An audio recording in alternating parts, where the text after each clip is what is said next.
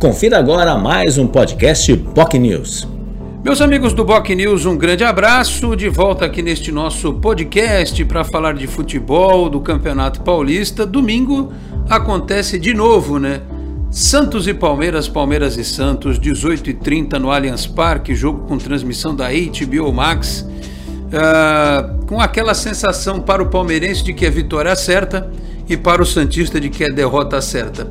O futebol, porém, ele é cheio de é, situações imponderáveis é, se não fosse assim, não seria jogo, não seria esporte.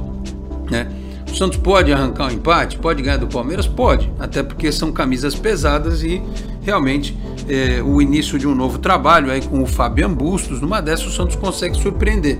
O Palmeiras é, pode jogar menos? Talvez, porque fez um clássico neste meio de semana, na quinta-feira, contra o São Paulo fora de casa. Talvez tenha que colocar em campo uma equipe alternativa. É tudo na base da possibilidade, né? Talvez não esteja num dia tão inspirado, pode acontecer. Eu sempre digo, o futebol, é, nunca ninguém falou essa frase, né? É a tal da caixinha de surpresas.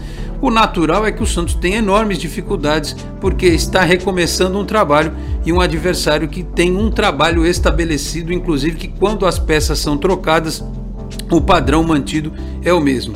Então é, será uma jornada e tanto para o Santos, um desafio é, que se o clube de Vila Belmiro conseguir pontos no Allianz Parque será importantíssimo para a sequência da competição. O bom é que o Santos vai entrar em campo sabendo os resultados dos seus rivais diretos de grupo, no caso a Ponte Preta e o Santo André. Aliás, a Ponte Preta é rival direta no, no sentido de classificação dentro do grupo, mas também de luta contra o rebaixamento.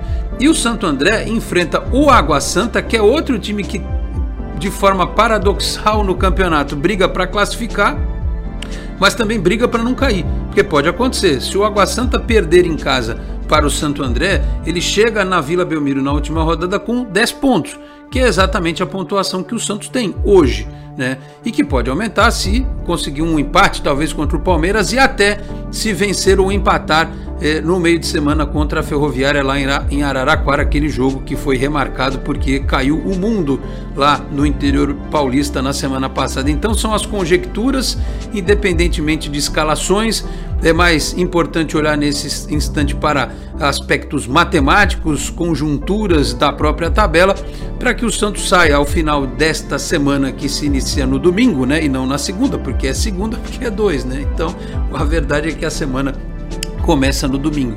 É, que o Santos, ao final desta semana, possa dizer: estou classificado para a sequência do Campeonato Paulista, mas o principal, porque o torcedor está apavorado, longe da tal da zona de rebaixamento. Quem diria, dois anos seguidos brigando contra as últimas posições, o torcedor do Santos, eu tenho dito, não merece isso, mas o primeiro passo é realmente o clássico contra o Palmeiras. Preocupa o aspecto técnico, porque recentemente o Santos foi muito mal contra times fraquíssimos como Novo Horizontino e Fluminense do Piauí.